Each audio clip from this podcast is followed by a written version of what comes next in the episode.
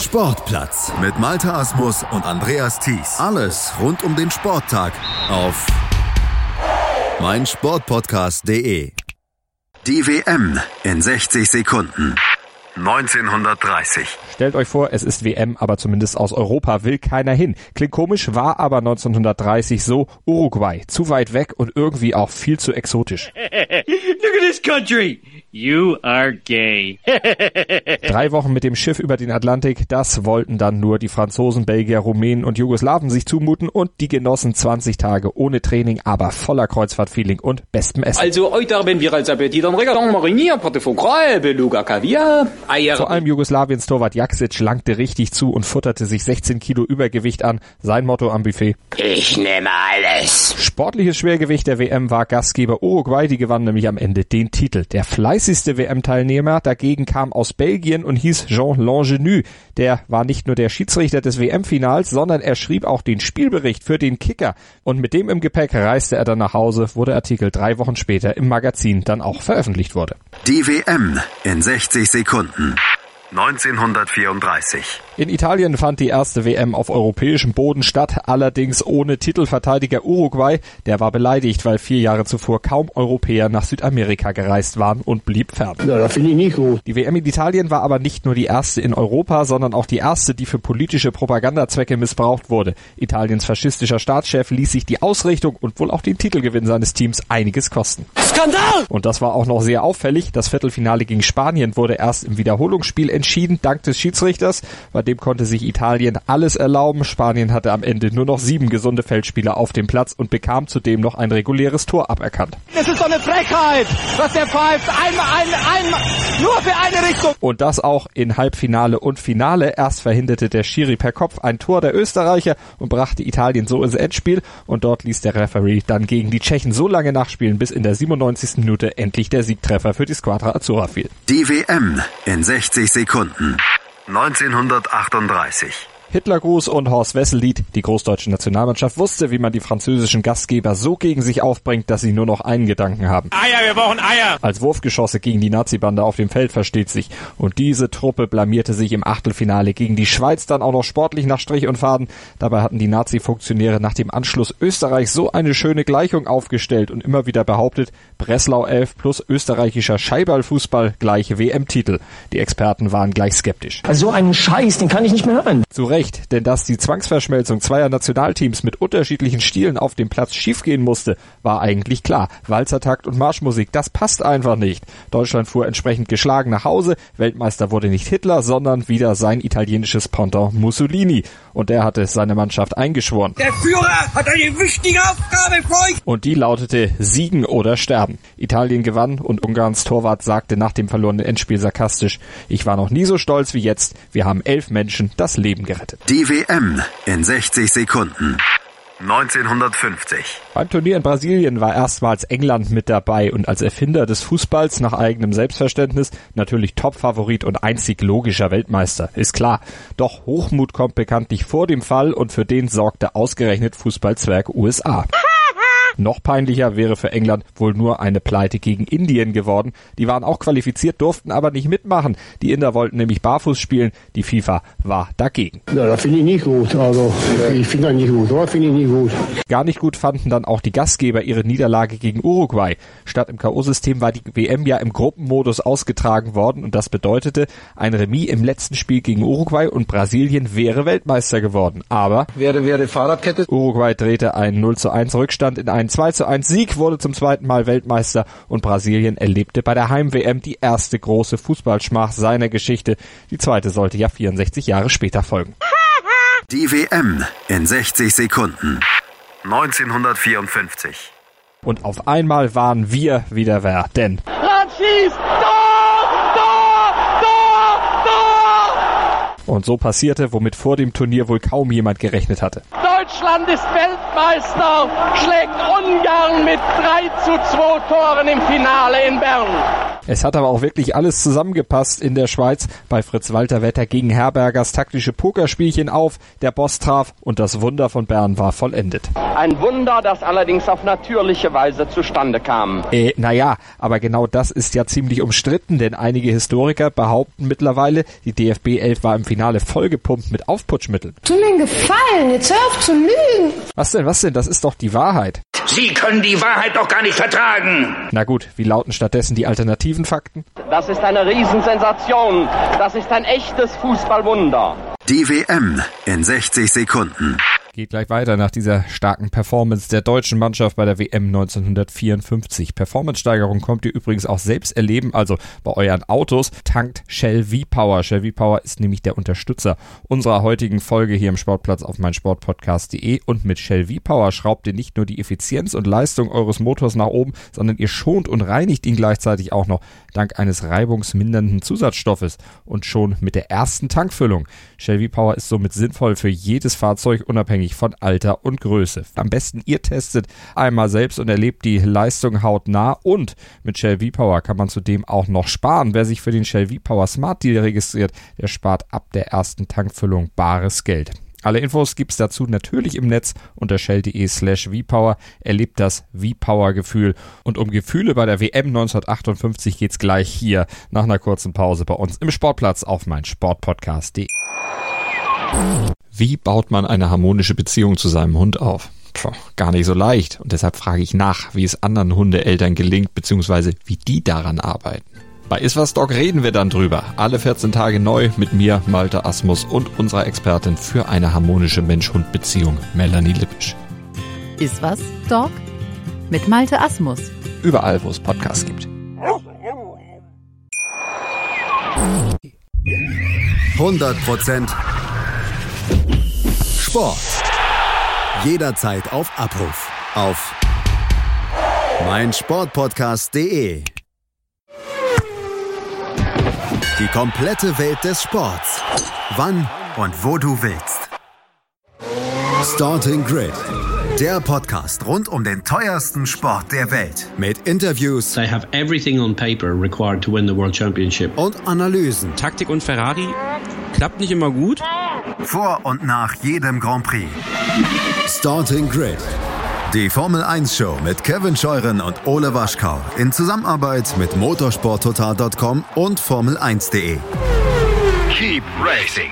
Auf meinsportpodcast.de. Die WM in 60 Sekunden. 1958. In Schweden holte Brasilien endlich den lang ersehnten ersten WM-Titel und das mit einer Truppe, die bei einer sportärztlichen Untersuchung im Vorfeld eigentlich komplett durchgefallen war Unterernährung, Blutarmut und Würmer diagnostizierten die Ärzte. Und nicht nur der körperliche Zustand der Brasilianer war besorgniserregend, auch der geistige. fragte ein Psychologe jeden Einzelnen und riet dem Trainer hinterher Pelé und Garincha lieber zu Hause zu lassen. Der eine sei infantil, der andere schlicht debil. Zum Glück pfiff der Coach auf diesen Rat, denn das Kind und der Depp waren nun mal zwei echte. Meister der Pille? Und sie schrieben gemeinsam Fußballgeschichte, wie übrigens auch ein deutscher Torhüter 1958, der nur ganz anders. Heinz Kwiatkowski hatte 1954 schon die Hütte vollgekriegt und im Spiel um Platz drei passierte es nochmal. 14 Gegentreffer in zwei WM-Spielen. Damit ist Kwiatkowski statistisch der schlechteste WM-Keeper aller Zeiten. Das Medienurteil natürlich einhellig. Der Typ kann mit seinen ungeschickten Wurstfingern nicht mal einem betrunkenen Affen eine Banane klauen. Die WM in 60 Sekunden. 1962. Brasilien machte in Chile da weiter, wo sie vier Jahre zuvor in Schweden aufgehört hatten. Die Seleção wurde Weltmeister und Garincha Torschützenkönig und endgültig zum Weltstar. Trotz seiner krummen Beine, den intellektuellen Defiziten und dem Psychologenurteil von 1958. Der hat sowieso was an der Kurbel. Dumm kickt eben gut und kann noch was anderes gut, denn Brasiliens Weltmeister durften an spielfreien Tagen natürlich in den Puff. Der Mannschaftsarzt höchstpersönlich hatte zuvor die Freudenmädchen auf beste Gesundheit durchgecheckt. Kannst dich schon mal freimachen. Von so viel Service und Luxus durfte die DFB-Auswahl in Chile nur träumen, die wurde in einer alten Kaserne untergebracht. Ah, zwar schon ein bisschen angegammelt, der Schuppen, aber wenigstens Staub gewischt. Sportlich war die Truppe dagegen ziemlich angestaubt, genauso wie Sepp Herbergers Taktikkiste. Mauern hatte er als Devise ausgegeben und damit flog er im Viertelfinale gegen Jugoslawien erst auf die Schnauze, dann aus dem Turnier und letztlich aus dem Amt. Die WM in 60 Sekunden. 1966. Die WM in England hatte aus Sicht der Gastgeber zwei große Helden. Einen Hund mit exzellenter Spürnase und einen sowjetischen Linienrichter mit Tomaten auf den Augen. Aber nicht doch. Zwei Monate vor dem Turnierstart war plötzlich der WM-Pokal futsch, geklaut und spurlos verschwunden. Scotland Yard tappte im Dunkeln. So eine Blamage, das ganze Land inklusive der Queen schob Panik. Ich mach mir in die Hosen. Die Rettung nahte aber in Person von Pickles, einer bildschönen schwarz-weißen Promenadenmischung. Na, du bist ja ein Feiner und hast eine schöne lange Zunge. Du gehörst in die Postzentrale zum Briefmarken anlecken. Und was machen Hunde außer sich lecken noch? Richtig. Und genau dabei fand Pickles in einem Londoner Gebüsch den WM-Pokal. Der Hund war ein Held, die WM gerettet und der Weg für England zum Titel eigentlich frei. Doch um Englands Treffsicherheit war es im Finale nicht so gut bestellt. Hörst Schuss, laut Endspielkommentator Rudi Michel. Nicht im Tor, kein Tor. Schiedsrichter Gottfried Dienst, ein typischer Schweizer, blieb jedoch neutral. Er wollte sich einfach nicht festlegen und verließ sich auf seinen Linienrichter. Bakramov aus der UdSSR und der war irgendwie von allen guten Geistern verlassen. In seinen Memoiren schrieb Bakramov später tatsächlich, er habe den Ball aus dem Netz zurückprallen sehen. Tja, entweder Visionen oder zu große Dollarzeichen in den Augen. Die WM in 60 Sekunden. 1970. Warum wurde Deutschland 1970 in Mexiko eigentlich nicht Weltmeister, sondern Brasilien? Ganz einfach, der mexikanische Zoll hatte bei der Einreise die komplette DFB-Verpflegung beschlagnahmt, 12 Zentner deutsches Fleisch und die Alternative? Bohnen mit Zwiebeln. Das brachte Deutschland zwar mit viel Dampf durch das Turnier, aber nur bis ins Halbfinale gegen Italien und in der Verlängerung dieses Jahrhundertspiels fehlte ohne Fleisch vielleicht auch etwas die Kraft. Das kleine dicke Müller zehrte zwar von seinen Reserven und traf zweimal. Das ist doch Knäckebrotkäfer geil. Sicher, aber das reichte doch nicht, denn Italien gewann mit 4 zu 3. Aber dass die DFB 11 überhaupt in die Verlängerung kam, war einem zu verdanken, den die Italiener bestens kannten. Mann, der sieht ja aus wie Karl-Heinz. Eben, ausgerechnet Italien-Legionär Schnellinger, der traf kurz vor Ende der regulären Spielzeit. Okay, war letztlich ein Muster ohne Wert. Deutschland tröstete sich aber mit Platz 3 und damit endlich wieder an die heimischen Fleischtöpfe zu dürfen und Wissenslücken in Spanisch aufgefüllt zu haben. Ich sage dir zum allerletzten Mal, es heißt Vaya con Dios und nicht Konditor, merkt ihr das? Die WM in 60 Sekunden.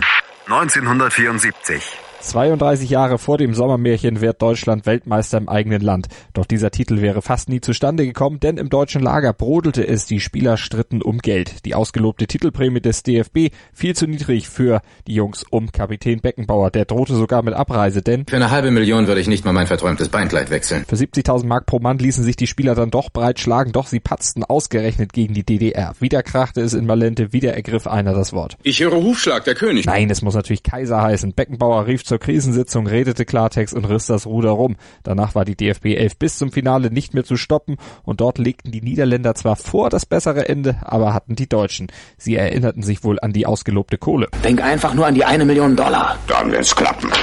Mhm. Sprach Hölzenbein hob ab, bekam den Elfer und Breitner verwandelte und Gerd Müller ließ sich auch noch motivieren. Also wenn du es wirklich schaffst, dann machen wir beide halbe halbe. Ich 70, du 30. Und damit war der zweite deutsche WM-Titel eingetütet. Die WM in 60 Sekunden.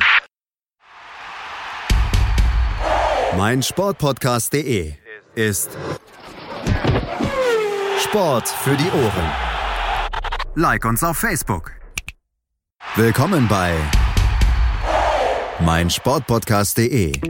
Wir sind Podcast. Wir bieten euch die größte Auswahl an Sportpodcasts, die der deutschsprachige Raum so zu bieten hat.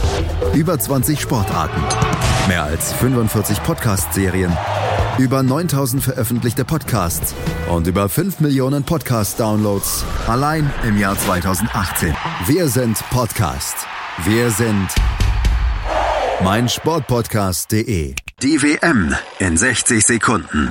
1978. Fast alles hatten die Militärjunta und ihr widerwärtiges Regime in Argentinien fest im Griff. Den österreichischen Radiokommentator Edi Finger allerdings nicht. War es Triebstau oder die grenzenlose Ekstase über Österreichs Sieg gegen Deutschland? Man weiß es nicht. Jedenfalls war er kaum zu bremsen und wurde auf der Pressetribüne übergriffig. Wir fahren um den Haus. Der Kollege Hefe, der diplomische Bosch, wir puzzeln uns ab. Und es hätte nicht viel gefehlt und der Edi hätte auch noch auf dem Rasen gefingert. Ohrpuzzeln möchte den Abramczyk dafür. Glück für Rüdiger Abramschick, dass Schlimmeres verhindert wurde, als hätten Abramschick und der DFB nicht schon genug erleiden müssen. Sie fuhren schließlich geschlagen und frustriert vorzeitig nach Hause. Das ist doch nicht möglich, das kann doch gar nicht sein. Oh doch, und Weltmeister wurde Gastgeber Argentinien, trainiert vom kettenrauchenden Cesar Luis Minotti, einem langhaarigen argentinischen Systemkritiker, und auch der entzog sich der Kontrolle der Militärs und gab dem Diktator wenigstens verbal noch einen mit. Meine talentierten und klugen Spieler haben die Diktatur der Taktik und den Terror der Systeme besiegt, sagte er hinterher gegenüber Journalisten mit Blickrichtung auf das Regime. Die WM in 60 Sekunden. 1982. Ja, ja, die WM 1982, trotz Vize-Weltmeisterschaft kein Ruhmesblatt in der deutschen Fußballgeschichte. Auf und neben dem Platz verschreckte die DFB-Auswahl ihre Fans. Das sieht ja entsetzlich aus. Das ging schon im Trainingslager am Schluck, äh, Schluchsee los. Trainiert wurde weniger mit dem Ball, sondern vielmehr mit den Pokerkarten und, wie geheime Tondokumente belegen, am Glas. Hm, hast du das alles leer geschluckt? Du glaubst doch wohl nicht, dass ich den kostbaren Rebensaft verdunsten lasse. Und so torkelten die Deutschen durch das Turnier, schummelten sich mit Taschenspielertricks zusammen mit den Österreichern weiter und wo Schummeln nicht half, musste rohe Gewalt her. Im Halbfinale gegen Frankreich stürmte Toni Schumacher ohne Rücksicht auf Verluste auf Patrick Battiston zu und beide knallten zusammen. Hauptsache die Vorderzähne halten sie aus. Taten sie aber nicht. Battiston verlor zwei Zähne, brach sich einen Wirbel und Schumacher ließ das alles scheinbar kalt. Deutschland kam ins Finale und ging dort dann gegen Italien chancenlos unter die gerechte Strafe irgendwo. Die WM in 60 Sekunden. 1986. Hört's mir auf mit der WM in Mexiko. Ein handspielender Argentinier wird Weltmeister und eine mäßig kickende Gurkentruppe aus Deutschland Vize-Weltmeister. Grauenhaft. Und was war sonst noch 1986 in Mexiko? Im deutschen Lager nur Streit und Zank und Montezumas Rache. Ob's am Speiseplan von Teamchef Beckenbauer lag? Kraft in den Teller, Knorr auf den Tisch. Uli Stein schmeckte jedenfalls gar nicht, was der Kaiser zusammenrührte. Sein Unmut tat er kund und ein beherztes Suppenkasper später saß er schon wieder im Flieger nach Hamburg. Andere Kollegen genossen derweil das Nachtleben von Mexiko, waren dabei mit ihren Anmachsprüchen deutlich kreativer als mit dem Ball auf dem Fußballplatz. Von Beruf habe ich ein paar Millionen auf der Sparkasse und die werden wir zusammen verbraten. Küsschen Kleines. Kein Wunder, dass Beckenbauer das ganze Turnier über mies gelaunt war und nur rumgerandelte über unbequeme einheimische Journalisten. Das ist ein kleiner Mexikaner, den sieht man gar nicht mit bloßem Auge, weil er so klein ist. Oder über ahnungslose australische Linienrichter. Der wusste weder, was abseits ist, der wusste, der wusste nicht einmal, ist der Ball im Aus oder nicht. Er ist halt ein Blinder. Aber manchmal findet auch ein blindes Huhn ein Korn und landet nicht in der Suppe. Das beste Beispiel, Vize-Weltmeister Deutschland. Die WM in 60 Sekunden. 1990. Was für ein italienischer Sommer 1990. Roger Mia tanzte mit der Eckfahne, die irren Augen von Toto Schilacci verfolgten einen bis in die Träume und ein Mann schoss Deutschland ganz humorlos im WM-Finale gegen Argentinien zur Revanche und zum Titel. Hm, da zieh ich die Mütze. Wer war denn der scharfe Schütze? Natürlich Andi Brehme und Gott sei Dank hatte der anders als der eigentlich vorgesehene Schütze Lothar Matthäus keine Scheiße am Schuh, sondern traf. Vergessen waren die Strapazen des Turniers, der Ärger aus dem Spiel gegen Holland und vor allen Dingen auch die Spuckattacke von Lama Frank Reichardt. Man sah so richtig diesen gelben Rotz äh, sich drehend und bei Völler in dem etwas äh, längeren äh, Nackenhaar dann landen. Bäh, war das eklig, aber alles nach dem Schlusspfiff des Finals natürlich vergessen und nach der langen Feiernacht von Rom erst recht, denn es wurde sich ausgiebig zugeprostet. Erheben wir unsere Gläschens zur Freud und Kurzweil unseres Bläschens. Und das dann vielleicht etwas zu doll, denn danach fabulierte der Kaiser über angebliche Unbesiegbarkeit der deutschen Mannschaft, doch das hatte sich ja relativ schnell erledigt. Die WM in 60 Sekunden. 1994. Fußballerisch spielte die Nationalmannschaft dürftig, aber wenigstens in Sachen Anstand und Moral sollte sie in den USA vorbildlich auftreten. Dafür sorgte Egidius Braun höchstpersönlich. Der DFB-Präsi schmiss nämlich Stefan Effenberg raus. Das ist doch nicht möglich, das kann doch gar nicht sein. Doch natürlich, Stefan Effenberg hatte nämlich pöbelnden Fans den Stinkefinger gezeigt und das war ja nun wirklich obszön und ungeheuer. Zumindest in der Wahrnehmung des moralinsauren Egidius Braun. Was hätte der wohl zu Diego Maradona gesagt, der sich nach abgesessener Kucksperre schon wieder mit Dopingmitteln erwischen ließ? Das geht doch nicht. Gar nicht ging auch der WM-Song, den die DFB-Truppe mit den Village People zusammen aufnahm. Der war nicht nur eine Beleidigung für die Ohren, sondern auch ein Flop im CD-Regal. Viel im Vorfeld und dann das. Das ging kurz vom Klosett in die Hose, Herr Doktor. Ein Gutes hatte die WM in den USA dann doch. WM-Songs der DFB-Truppe gab es danach nie wieder. Die WM in 60 Sekunden. Hey, Malte Asmus von meinsportpodcast.de hier. Ab März geht's weiter mit unseren 100 Fußballlegenden. Staffel 4 bereits. Freut euch auf Zlatan Ibrahimovic, Michel Platini, Cesar Luis Minotti, Paolo Maldini, um nur mal vier zu nennen. Und bis wir mit der vierten Staffel kommen, hört doch einfach noch mal rein in die bisherigen drei Staffeln. Ronaldinho, Sepp Meyer, Gary Lineker, Lothar Matthäus und viele weitere warten da auf euch. 100 Fußballlegenden. Jetzt überall, wo es Podcasts gibt. Mein Sportpodcast.de ist Sport für die Ohren. Folge uns auf Twitter. Wir klingen nicht nur gut, wenn wir direkt am Spielfeldrand stehen. Die Adler Mannheim bleiben der Tabellenführer in der deutschen Eishockeyliga. Oder direkt von der Schanze berichten. Wir haben einen spannenden ersten Durchgang gesehen. Bei den Springern Kamil Stoch führt vor Zielen Bartol. Wir sehen dabei auch noch gut aus. Borgia Sauerland ist offizieller Ausstatter von meinsportpodcast.de. Borgia Sauerland. Berufsbekleidung, Arbeitsschutz und mehr auf borgia-sauerland.de. Die WM in 60 Sekunden. 1998. Bei der WM im eigenen Land schrieben die Franzosen Fußballgeschichte. Erstmals gewannen sie die WM und wurden dafür gefeiert, wie die Revolutionshelden von 1. Staatspräsident Jacques Chirac jubilierte, Frankreich hat seine Seele wiedergefunden. Ja, so spricht Paris. Wer ist das? Das ist eine Stadt. Sogar Hauptstadt und Regierungssitz der Grand Nation. Und Austragungsort des WM-Endspiels gegen Brasilien, das der neue Superstar Zidane und seine Kollegen klar gewannen. Und was war mit den Deutschen? Bitte nein, sag's nicht. Doch, denn auch unbequeme Wahrheiten müssen ans Licht. Die Deutschen blamierten sich mal wieder nach Strich und Faden. Deutsche Hooligans traten in Lens einen Polizisten zum lebenslangen Pflegefall und Berti Fuchs erwies sich als schlechter Verlierer. Er witterte nach dem berechtigten Aus gegen Kroatien eine Verschwörung. Vielleicht ist der deutsche Fußball zu erfolgreich, aber es waren schon seltsame Entscheidungen, die da von einigen Herren getroffen worden sind. Naja, das ausgab Berti Fuchs wenigstens die Zeit, sich auf seine Filmkarriere zu konzentrieren. Gib dem Kaninchen eine Möhre extra. Es hat uns das Leben gerettet. Tschüss. Die WM in 60 Sekunden. 2002. In Japan und Korea setzte keiner überhaupt nur einen Pfifferling auf die deutsche Mannschaft. Die Blamage der EM saß noch zu tief und doch kam die DFB-Truppe ins Finale. Mal wieder dank der deutschen Tugenden Kampf und Einsatz, so ähnlich wie in Mexiko 86, diesmal allerdings ohne Puff, dafür mit Teamgeist. Genossen, mit kollektiven Grüßen. Nicht schön, aber erfolgreich. Nur an Brasilien kamen sie nicht vorbei. Ronaldo traf nach Belieben, wohl auch, weil seine merkwürdige Dreiecksfriese die Gegner völlig aus dem Konzept brachte. So auch Oliver Kahn, der hielt das ganze Turnier über super. Nur im Finale patzte er. Wenn scheiße läuft, läuft scheiße. Aber nicht so scheiße wie für Titelverteidiger Frankreich. Die flogen nach der Vorrunde ohne Punkt und eigenes Tor nach Hause. Ziemlich verrückt diese WM, aber nicht so bekloppt wie die Idee eines japanischen BH-Herstellers. Der überspannte die Körbchen mit Netzen und schuf den Hattrick BH. Damit sollten die Brüste aussehen wie ins Tor gerollte Bälle. Flüssiger als Wasser, einfach überflüssig. Trotzdem frage ich mich immer noch, warum hieß das Ding eigentlich Hattrick? Naja, geht mich nichts an, da halte ich es wie an die Breme. Das lasse ich immer meiner Frau überlassen. Kick in Rush. Die WM in 60 Sekunden. 2006. Das Sommermärchen 2006, die Welt zu Gast bei Freunden. Ja, ja, schön war's schon, aber ja wohl leider auch nicht ganz sauber. Ich brauche mehr Details. Naja, ominöse Millionenzahlungen zwischen DFB, einem Franzosen der FIFA und einem arabischen Verbandsoffiziellen. Das ist doch alles nicht ganz koscher und riecht doch eher nach die Welt zu Gast dank Freunden. So nach dem Motto.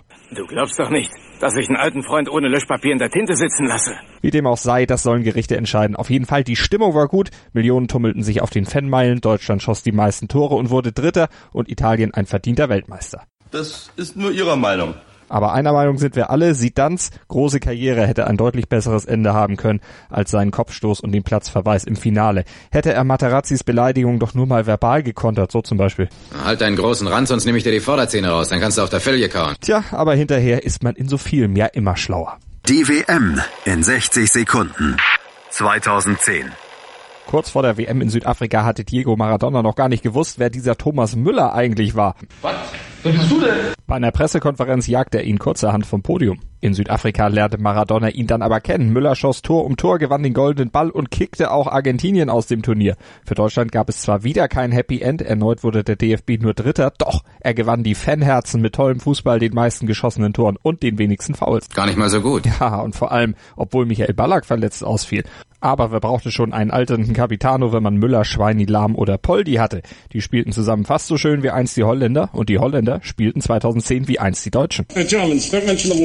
Doof nur, dass Holland sich damit ins Finale rumpeln konnte. Dort verloren sie zwar gegen Spanien, aber nicht ohne vorher ordentlich auszuteilen. Krieg auf dem Rasen, Nigel de Jongs Karate-Tritt gegen Xabi Alonso war der unappetitliche Höhepunkt dieses Endspiels.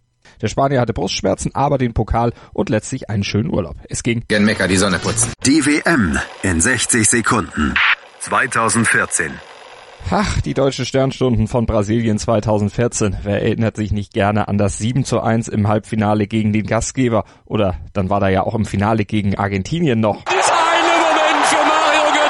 War ja auch nur der eine. Es lief aber alles für die DFB-Auswahl. Naja, nur den Torschützenkönig stellte man nicht. Letztlich aber auch egal, oder, Thomas Müller? Den scheiße goldene Schuhe kannst du hinter den Ohren schmieren. Apropos Ohren, hinter denen lagen Jogi Löws Haare nach dem Sturzregen im USA-Spiel besonders sexy. Damit gewann Deutschland auch den Mr. Wet T-Shirt Contest der WM. Und das schönste Quartier hatte der DFB sowieso extra selbst gebaut, ganz nach Yogis Wünschen. Das ist schon was anderes als der soziale Wohnungsbau. Es fehlte an nichts, Föhn für Yogi, Playstation für Poldi und eine Eistonne für Merte. Die Topbasis für ein starkes Turnier, an das sich Finalpechvogel Christoph Kramer leider nur noch schemenhaft erinnert.